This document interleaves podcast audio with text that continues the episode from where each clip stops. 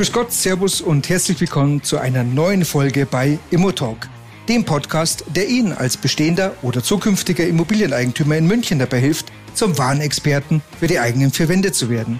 Dafür öffnen wir auch heute wieder die Türen zur Information, die Ihnen ganz konkret und absolut verständlich dabei helfen, die besten Entscheidungen in Bezug auf Ihre Immobilie zu treffen. Mein Name ist Michael Müllmann und ich bin Ihr Immobilienexperte in München. Los geht's, Bockmers! Schönen guten Morgen, es ist Sonntagmorgen und wir starten mit einem neuen Podcast aus unserer Serie des Immotalk München, dem Expertenpodcast aus München für München. Wenn Sie sich die Frage stellen, wie es mit dem ganzen Hin und Her zur KfW-Förderung aussieht, was es aktuell gibt und welche Chancen Ihre Immobilie künftig im Immobilienmarkt haben wird, dann werden Sie dies am Ende dieses Podcasts wissen. Denn eines ist klar, die Hände untätig in den Schoß zu legen ist keine Option. Die CO2-Steuer schlägt jedes Jahr mächtig zu und wird Löcher in die private Kasse reißen, wenn Sie heute nicht handeln. Und der Immobilienwert wird nicht weiter eklatant steigen, denn Immobilien unterliegen auch heute den neuen Anforderungen. Und das große neue Thema ist das Thema Energie. Und dieses Thema ist in Ihren vier Wänden angekommen. Meinen heutigen Gast kenne ich als Referent unseres Partners Matto Finance. Er hat die Gabe, das Chaos politisch ungefärbt zum Ausdruck zu bringen. Denn das Chaos, welche dem grünen Minister Habeck von der schwarzen Opposition oder auch von der roten oder von gelben Politikern in die Schuhe geschoben wurde, hätte tatsächlich schon von der alten Regierung in Persona von Peter Altmaier, CDU, oder auch von Olaf Scholz, damals noch äh, Finanzminister, gelöst werden müssen. Denn Häuser mit KfW 55 zu fördern, ist ziemlich blödsinnig, wenn diese Art zu bauen doch eher dem Standard entspricht. Und die Art und Weise, wie diese Reduktion der Förderung umgesetzt wurde, ist nicht optimal gelaufen, um es mal positiv auszudrücken, reiht sich aber nahtlos in die Kompetenzreihe der vorher genannten Personen und Parteien ein. Es ist also kein grüner Volkspass, sondern eine Gemeinschaftsleistung aktueller, aber auch ehemaliger Regierungsparteien. So oder so ähnlich sagte es Lars Vogelsang, als ich ihn auf der Münchner Immobilienmesse hörte. Lars Vogelsang ist Baujahr 1972 und wäre er ein Gebäude, wäre sicher ein Sanierungsfall, welcher von der KfW gefördert werden würde. Aber der Diplom-Bankbetriebswirt und absoluter Experte für öffentliche Fördermittel verfügt weit mehr als 20 Jahre Erfahrung im Bereich der öffentlichen Fördermittel und ist mit seinem Fachwissen fit wie ein Neubau, also nicht förderungswürdig. Ich freue mich sakrisch, dass er heute Morgen hier ist. Freuen Sie sich mit mir auf Lars Vogelsang. Servus, hallo und ein herzliches Willkommen.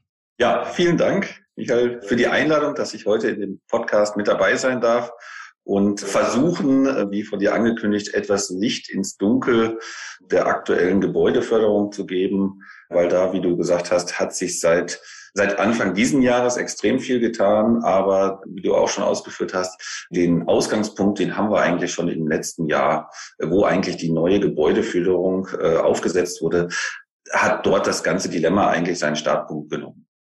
Ich denke, wir können das Thema Neubau tatsächlich relativ schnell abhandeln. Also was wird gefördert und, und was gibt es noch? Äh, wie ist da der ja. Stand der Dinge? Genau, ja, um ein bisschen den Bogen zu spannen, gehe ich vielleicht kurz zurück, eben auch ins letzte Jahr. Im letzten Jahr, im 1. Juli 2021, wurde die Gebäudeförderung in Deutschland neu aufgesetzt mit der Bundesförderung für effiziente Gebäude. Es gab vorher ja auch schon von der KfW Programme, die hat man dann ein bisschen zusammengefasst.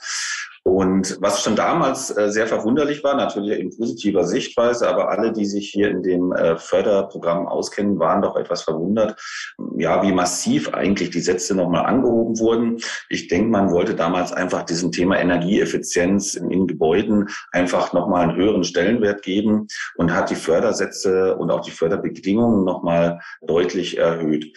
Was dazu geführt hat, dass per 1.7. eine rare, also eine wirkliche äh, Antragsflut bei der KfW wie aufgelaufen ist.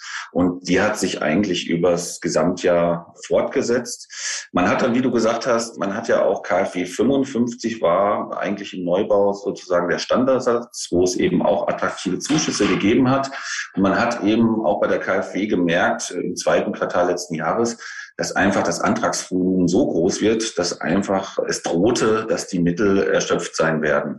Und von daher hat man dann im November angekündigt, dass man äh, per Ende Januar diesen Jahres diesen KfW 55 Standard im Neubau auslaufen lässt. Und das hat sozusagen den, den, den Flächenbrand, den man, äh, der schon loderte, ja. äh, hat man sozusagen damit nochmal angeschürt, weil jetzt natürlich jeder, der irgendwo noch im Neubau aktiv war und mit 55 geplant hat, hat da natürlich nochmal auch Anträge losgeschickt. Und dann haben wir eben am 24. Januar das erlebt, dass im Grunde äh, die Töpfe alle waren und dann man gesagt hat, äh, wir stoppen das komplette Programm. Also sowohl Neubau als auch Sanierung. Und dann hat man eben gemeinsam KfW-Ministerium haben überlegt, wie kann es jetzt weitergehen, wo kommen neue Mittel her. Und man hat dann sukzessive das Programm wieder eröffnet. Erst die Sanierung, das vorab gesagt in der Sanierung. Wir kommen, glaube ich, gleich nochmal drauf. Äh, Sanierung ist eben weiter unbedenklich. Also da gelten im Grunde die gleichen Sätze nach wie vor hochattraktiv. Mit dem Neubau ist man dann im April wieder gestartet hatte schon angekündigt, dass aber ein Neubau 55 äh, natürlich rausgefallen ist, aber mit KfW 40 gestartet ist.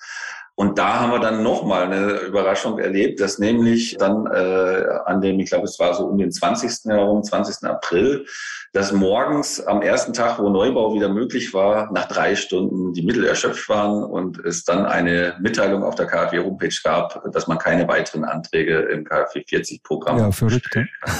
Das war, also habe ich so jetzt auch noch nicht äh, erlebt, dass es doch so schlagartig äh, vonstatten ging.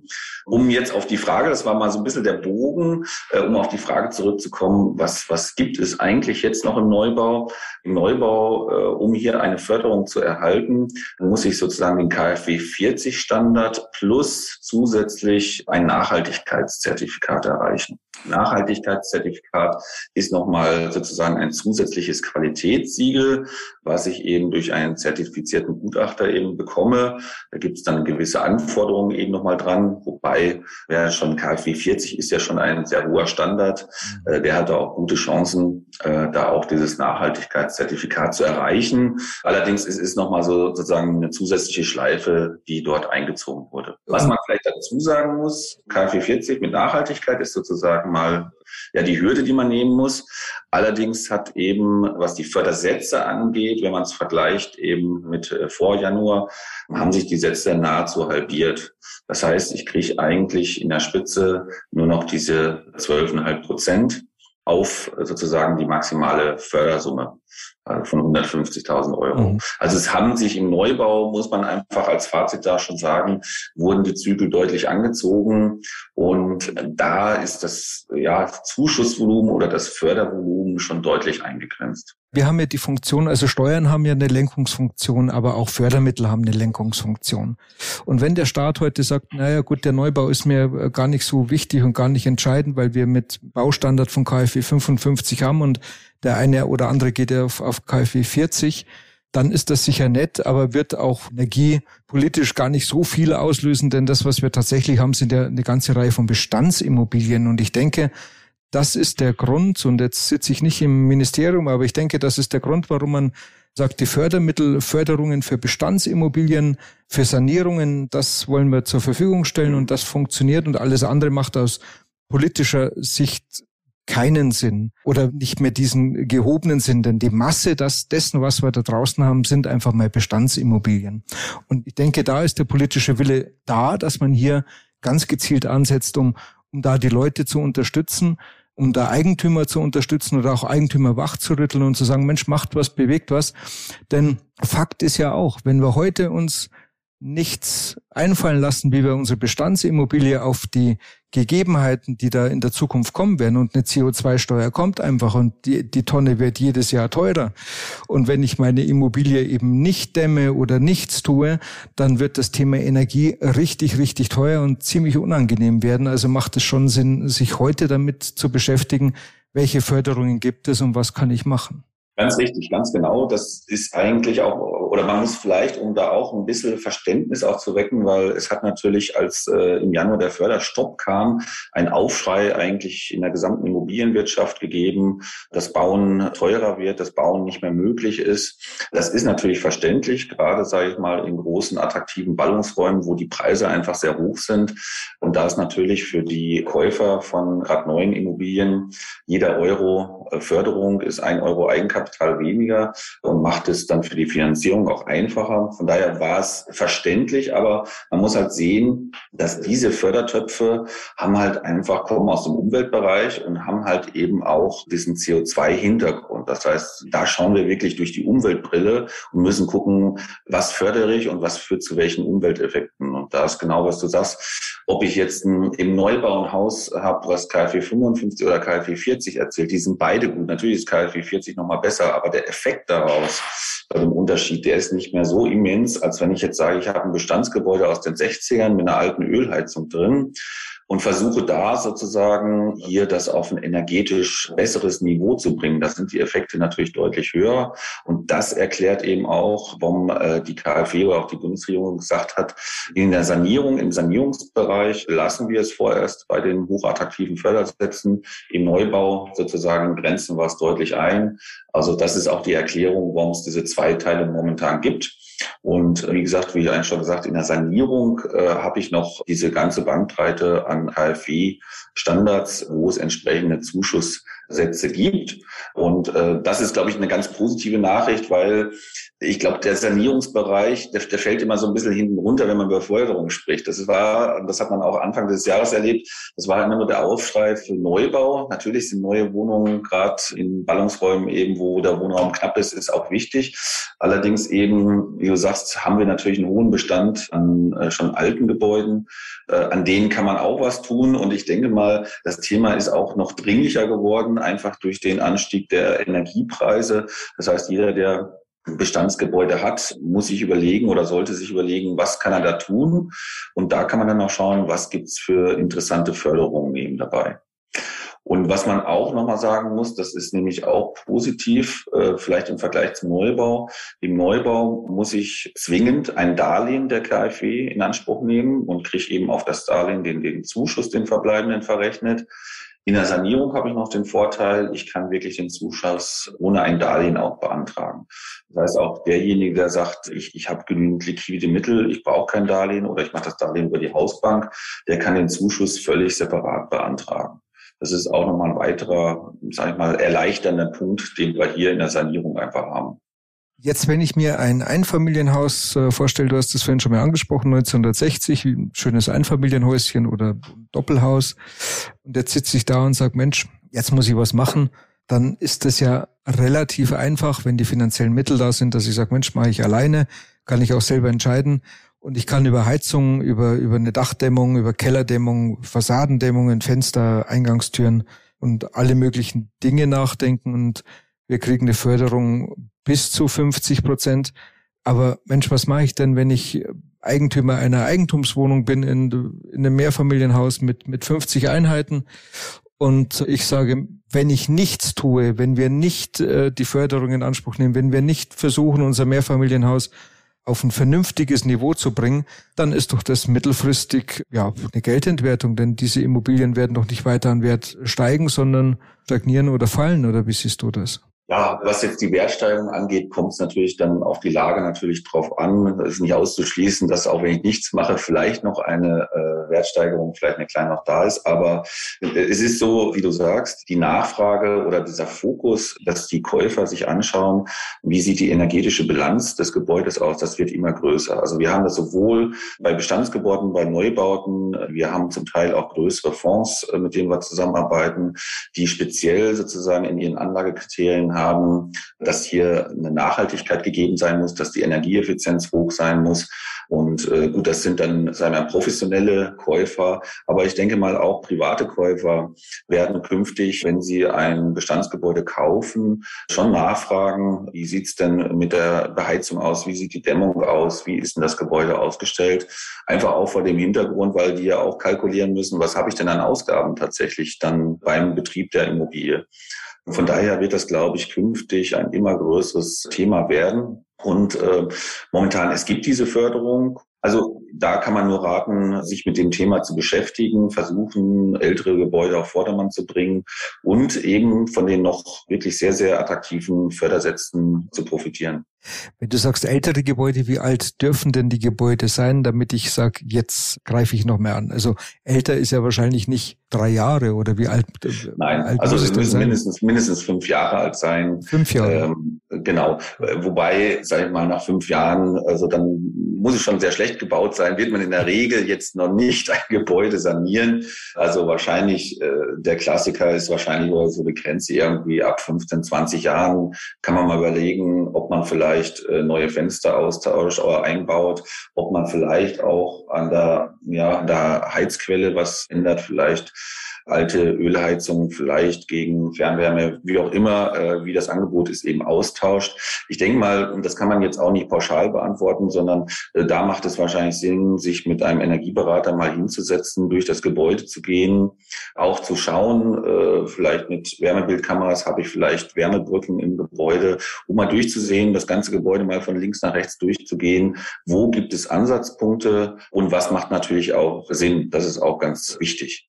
Wir unterteilen da ja auch, das ist auch immer häufig eine Frage, so muss ich gleich das gesamte Gebäude sanieren, damit ich eine Förderung bekomme? Ja, und da gibt es eben auch Teilbereiche. Und da ist auch positive Nachricht. Also es geht beides.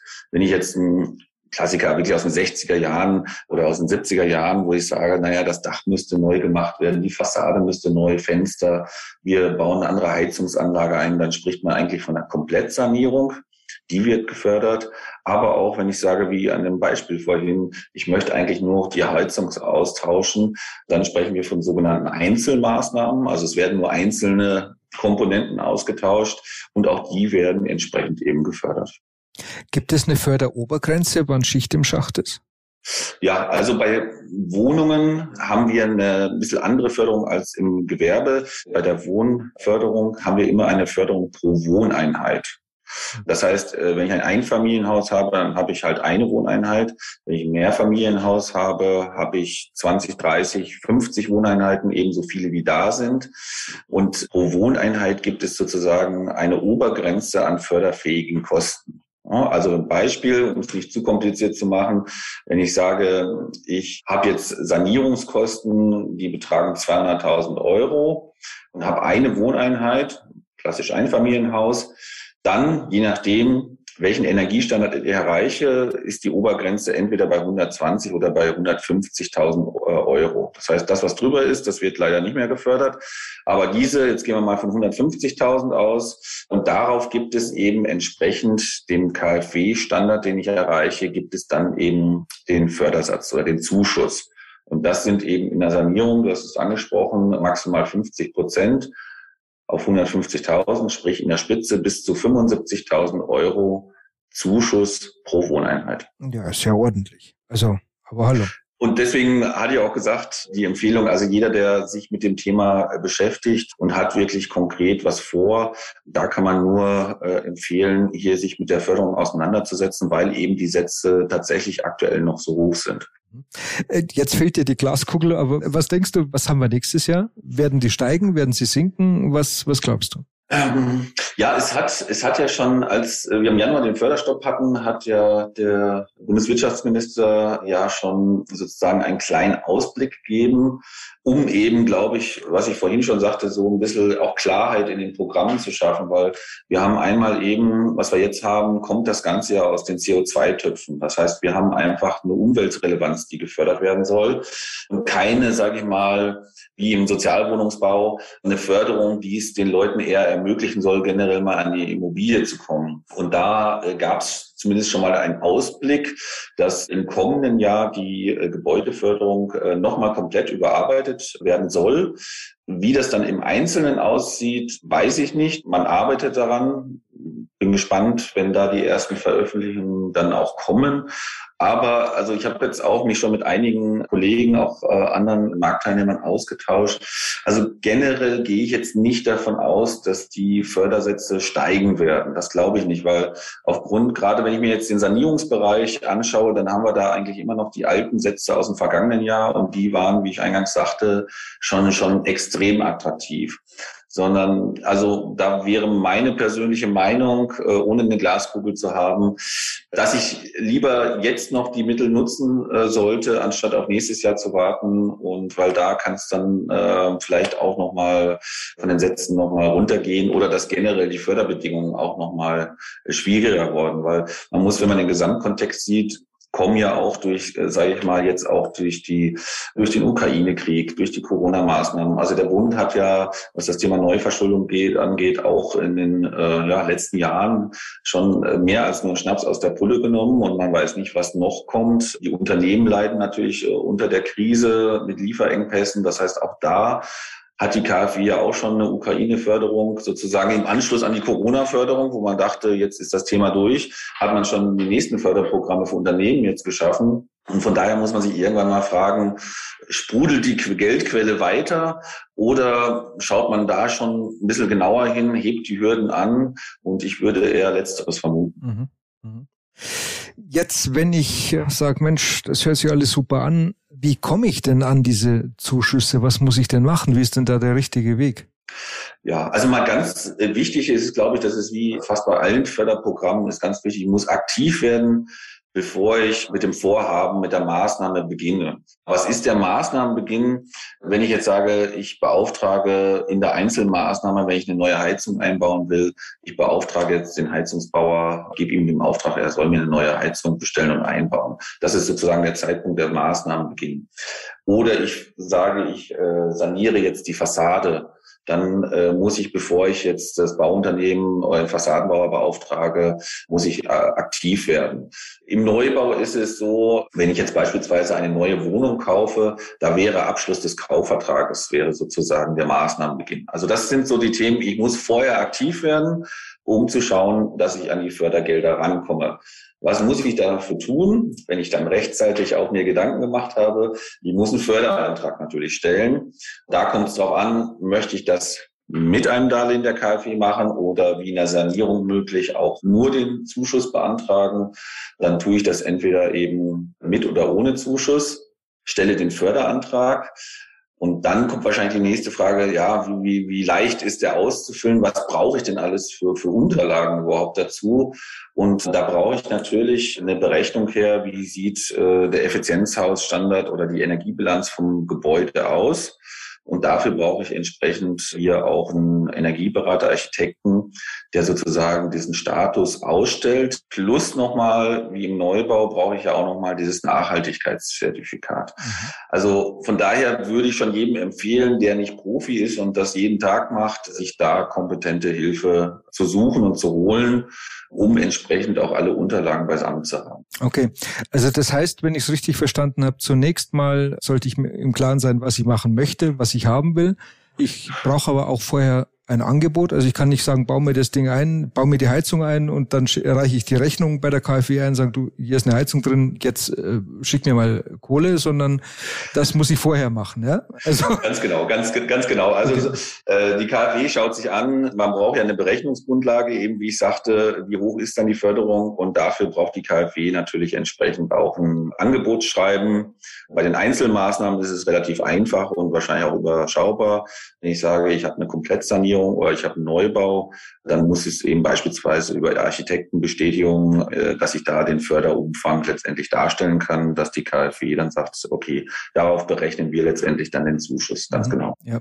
Und ich habe gesehen, die KfW hat mittlerweile einen hohen Anspruch auch an die Energieberater und äh, qualifiziert die auch. Also nimmt nicht mehr jeden, sondern sagt, ich will hier einen qualifizierten Energieberater. Genau, das ist ganz wichtig. Das ist ganz wichtig, dass man, wenn man sich einen Energieberater holt, dass der bei der KfW zertifiziert ist, dass kann man auch äh, nachlesen. Da gibt es eine entsprechende Homepage. Oder aber man fragt einfach, wenn man sich einen Energieberater aus der Nähe rausgesucht hat, dann fragt man ihn einfach, ob er auch KfW zertifiziert ist. Das sind in der Regel, was jetzt die Bestätigung angeht, welchen Effizienzhausstandard äh, man erreicht, sind das eigentlich die meisten, muss man sagen. Was jetzt natürlich etwas neuer ist, ist, ist Zusatz in, im Neubau, dass ich eben dieses Nachhaltigkeitszertifikat brauche.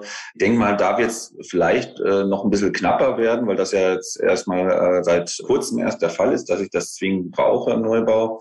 Und da ja, wird's dann, also wir hatten es äh, vor, ein, vor ein paar Wochen, hatte ich mal ein, mit einem Kunden gesprochen und der sagte auch, jetzt hier in München beispielsweise im ganzen Landkreis Ebersberg gab es nur einen Energieberater, der sozusagen dieses Zertifikat ausstellen kann. Ich denke mal, da wird es jetzt auch schon weiter vorangegangen sein, aber äh, im Grunde das sind diese beiden Themen, die ich nachfragen muss, dass äh, der Gutachter oder Energieberater das dann auch bestätigen kann. Jetzt hast du gesagt, du hast mit dem Kunden gesprochen. Was heißt das konkret? Also wie und wie unterstützt ihr in dem Bereich die Nachfrager oder die Eigentümer? Genau. Wir von Amato Finance sind ja ein unabhängiger Baufinanzierungsberater und ähm, nicht halt nur das, sondern auch unser Finanzierungsberater. Also genau, danke, Entschuldigung. Äh, und, und, und da ist mir ganz wichtig, äh, ist ja ein Immobilien Expertenpodcast und ich genau. hätte natürlich viele, viele Leute fragen können, aber ich wollte euch im Podcast haben, also als echte Experten. Und äh, dann nochmal ja. danke, dass du dich zur Verfügung gestellt hast, aber jetzt unterbreche ich dich weiter. Nee, ganz genau, ganz genau, vielen Dank. Ja, also das ist ja sozusagen äh, unser Kerngebiet, dass wir eben Kaufinteressenten oder Bauherren, die eben eine Immobilie bauen wollen, hier nicht nur bei der Finanzierung, bei der optimalen Finanzierung eben unterstützen, sondern eben auch immer dieses Thema Förderung, und das ist ja gerade auch mein Part, aber auch der Part meiner Kollegen und Kolleginnen, äh, dass wir auch immer schauen, wie können wir das Maximum an Förderung eben für unsere Kunden hier auch mit rausholen, beraten die Kunden eben auch, was hier entsprechend sich lohnt. Wir arbeiten da, weil wir selber kein Energieberater sind, aber wir arbeiten da natürlich immer mit den Energieberatern zusammen, dass wir auch sehen, wie ist die optimale Struktur. Beispielsweise der Energieberater, der berechnet den Energiehausstandard, aber der Energieberater kann jetzt wenig äh, oder wahrscheinlich nicht so beitragen zu sagen, was ist denn die optimale Einbindung der Fördermittel? Nehme ich auch das KfW da in Anspruch oder gehe ich lieber über eine Hausbank, weil die von der Struktur vom Zinssatz äh, günstiger ist und beantrage den Zuschuss, wenn ich in der Sanierung beispielsweise bin, separat. Und so versuchen wir immer, dieses Thema bei jeder Finanzierung eben mit einzubauen, sagen den Kunden, was er dafür braucht, alle Unterlagen. Wir ähm, unterstützen auch den Kunden, die Kunden letztendlich bei der Eingabe des Antrags entsprechend. Wenn Fragen kommen, beantworten wir die auch. Und dann begleiten wir ihn über den gesamten Prozess, über die Zusage, bis letztendlich der Darlehensvertrag dann auch da ist und letztendlich dann der Kunde seine gewünschte, seine Traumimmobilie bekommt. Das ist natürlich der Superservice. Also nicht nur, du hast ein Häuschen, das finanziere ich dir, sondern das geht tatsächlich weiter, um zu sagen, du hast hier ein Haus und wir gucken uns die Fördermittel auch gleich mal mit an. Das ist groß, großartig, ja. Ganz genau, weil das, wie ich vorhin schon sagte, das ist ja etwas, wenn das jemand macht, der da professioneller Anleger ist und macht das vielleicht, kauft äh, jeden Monat drei Immobilien, für den ist das irgendwann sicherlich eine äh, gewohnte Sache. Aber für Wohnungskäufer oder Häuslebauer, die das einmal im Leben oder vielleicht zwei, dreimal im Leben machen, und das ist ja wie bei allen Dingen im Leben, was ich nicht jeden Tag mache, äh, bin ich in der Regel nicht so gut. Da habe ich dann, muss mich damit beschäftigen und da habe ich vielleicht auch mal Themen, wo ich sage, wie das Thema Maßnahmen beginnen, dass ich halt vergesse, rechtzeitig den Antrag zu stellen und beauftrage aber schon jemand und verliere deshalb die Förderung. Und deswegen da lohnt es sich immer, äh, sich wirklich professionelle Hilfe zu holen, einfach um Arbeit zu sparen, aber auch um eben das Maximum an Förderung einfach zu bekommen. Ich packe hier am Ende des Podcasts auf unserer Webseite noch meinen Link äh, zu Mato Finance mit rein, dass jeder, der Interesse hat, sich natürlich auch gerne bei euch melden kann.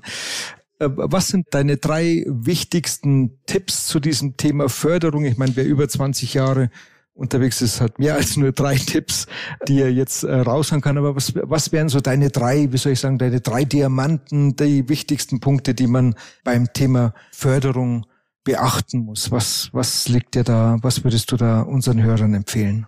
Was ich ja jetzt schon auch rauskam, was ich immer empfehlen kann bei allen Maßnahmen, die ich mache, jetzt im Gebäude, jetzt sind wir heute ja in, äh, in der Gebäudeförderung, wenn ich etwas plane, immer das Thema Förderung prüfen zu lassen, weil nichts ist ärgerlicher, wenn ich die Maßnahme, wenn ich mein äh, neues Haus und meine neue Wohnung gekauft habe oder ich habe äh, saniert und dann treffe ich mich vielleicht irgendwann mit Bekannten und oder Freunden und die erzählen mir, was es an tollen an Förderung geht und selber ja, habe ich es nicht bedacht oder habe einfach diese Chance nicht genutzt, äh, weil dafür sind die Sätze einfach zu hoch. Also ganz, ganz wichtig bei allem, was man macht, auf jeden Fall mal das Thema Förderung prüfen. Das ist, glaube ich, mal ein ganz der wesentlichste Punkt. Immer, äh, selbst wenn man etwas nicht möglich ist, dann ist es immer noch besser, als wenn man äh, die Maßnahme macht und stellt erst hinterher fest, es wäre was möglich gewesen. Das, da ärgert man sich dann einfach zurecht. Ja.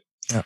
Der zweite Punkt ist das Thema Schnelligkeit, Geschwindigkeit und auch der richtige Zeitpunkt. Wann beantrage ich denn so eine Förderung? Erst wenn ich übermorgen den Kaufvertrag unterschreibe, das ist dann schon relativ knapp, äh, sondern einfach zeitlich sich rechtzeitig mit dem Thema äh, zu beschäftigen. Lieber früher einen Antrag stellen, weil ich muss nicht die Gelder am nächsten Tag abrufen. Ich habe da wirklich lange, lange Zeit.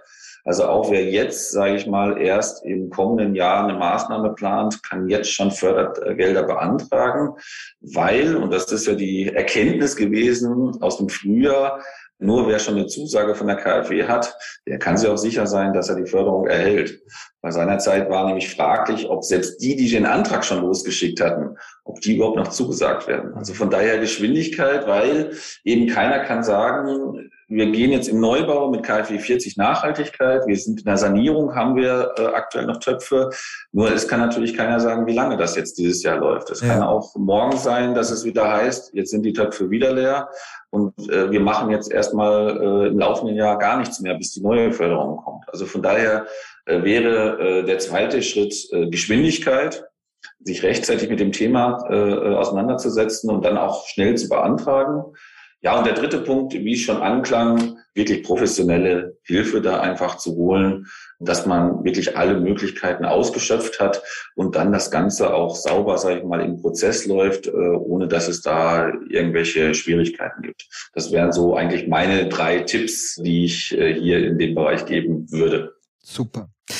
Lars, für mich und ich denke auch für unsere Hörer war es super interessant, ähm, mega spannend. Ähm, wir haben ein sehr, sehr trockenes Thema, muss man ja so sagen. Also so ein Zahlenthema ist jetzt nie mega spannend, aber wir haben ein sehr trockenes Thema sehr, sehr lebendig rübergebracht. Das äh, freut mich sehr. Und zum Abschluss kann ich nur noch einmal herzlichen Dank sagen, dass du heute mit dabei warst. Und es hat mich äh, wahnsinnig gefreut, dich auch so schnell und so unkompliziert als, äh, ja, als Partner gewinnen zu können. Wir wollen unsere Zuhörer mit dem Experten Immotalk zu echten Experten der eigenen vier Wände machen und das ist uns heute ganz gut gelungen und vielen Dank für deine Expertise. Vielen Dank, Michael. Ich äh, habe noch eine Frage, denn gibt es abschließend, wirklich nur abschließend und ganz kurz, eine Kernbotschaft, einen Satz, das absolute Highlight, was dir total wichtig ist, wo du sagst, Mensch, das habe ich noch nicht gesagt, aber das muss noch raus und dafür gebe ich dir noch mehr Raum dafür. Da fällt mir spontan ein Satz ein, den wir auf der vorletzten Münchner Immobilienmesse, als die Förderwelt, sagen wir mal, zumindest im Neubau noch etwas heiler war, als ja. es aktuell jetzt ist. Ja. Ich glaube, da lautete von der Präsentation äh, die Überschrift, es ist mehr drin, als Sie denken. Also Sie können sich mehr Immobilie leisten, als Sie denken. Oh, Von schön. daher, das finde ich eigentlich immer noch eine nette Kernbotschaft, weil man doch in der Regel dazu neigt, vielleicht, oh, oh das geht nicht, das geht nicht, sondern ähm, dafür sind wir ja auch da, sage ich mal, die Unterstützung zu geben, dass eben die Traumimmobilie, äh, die man sich vorstellt, ja, dass die möglich wird. Von daher das ist mein Satz, es ist mehr drin, als Sie denken. Super.